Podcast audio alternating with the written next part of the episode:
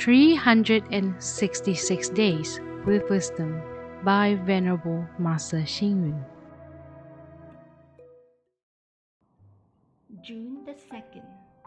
Where there is Dharma, there is compassion. Where there is Dharma, there is prajna wisdom. Where there is Dharma, there is faith.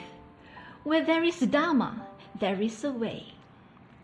Just when the public is feeling hopeless and suspicious over the many cases of violence, loss of morality, and unhealthy incidents due to a changing social values, a new saying has emerged, which is where there is Dharma, there is a way.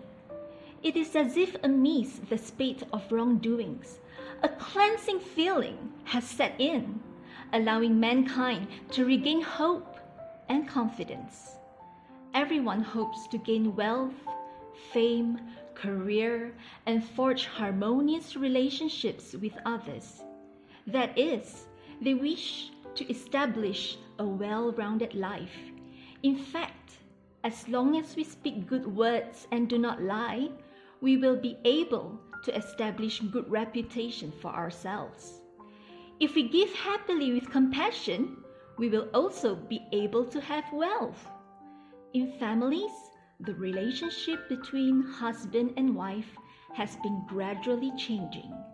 Many are afraid of extramarital affairs.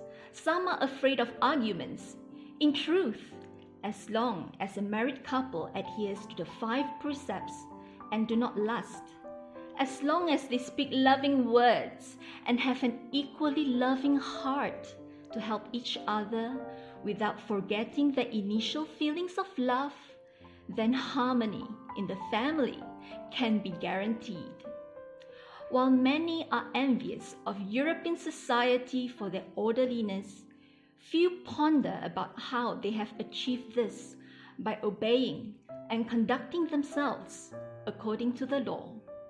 An example would be Austrian newspapers are hung on electricity poles, and those who need them can take a copy after depositing coins into an unmanned coin box. No one takes a copy without paying, and no one will reach into the coin box for the money. Everyone adheres to the precepts as they are in themselves the best law. Of course, the entire world still exists amidst evil and darkness. Therefore, we vow to cleanse this current trend of society with the belief that Dharma will bring us not only the correct reasoning and thinking, but develop the kind and bright side of humanity as well. Read, reflect, and act. Everyone should adhere to the precepts as they are in themselves the best law. Please tune in, same time tomorrow as we meet on air.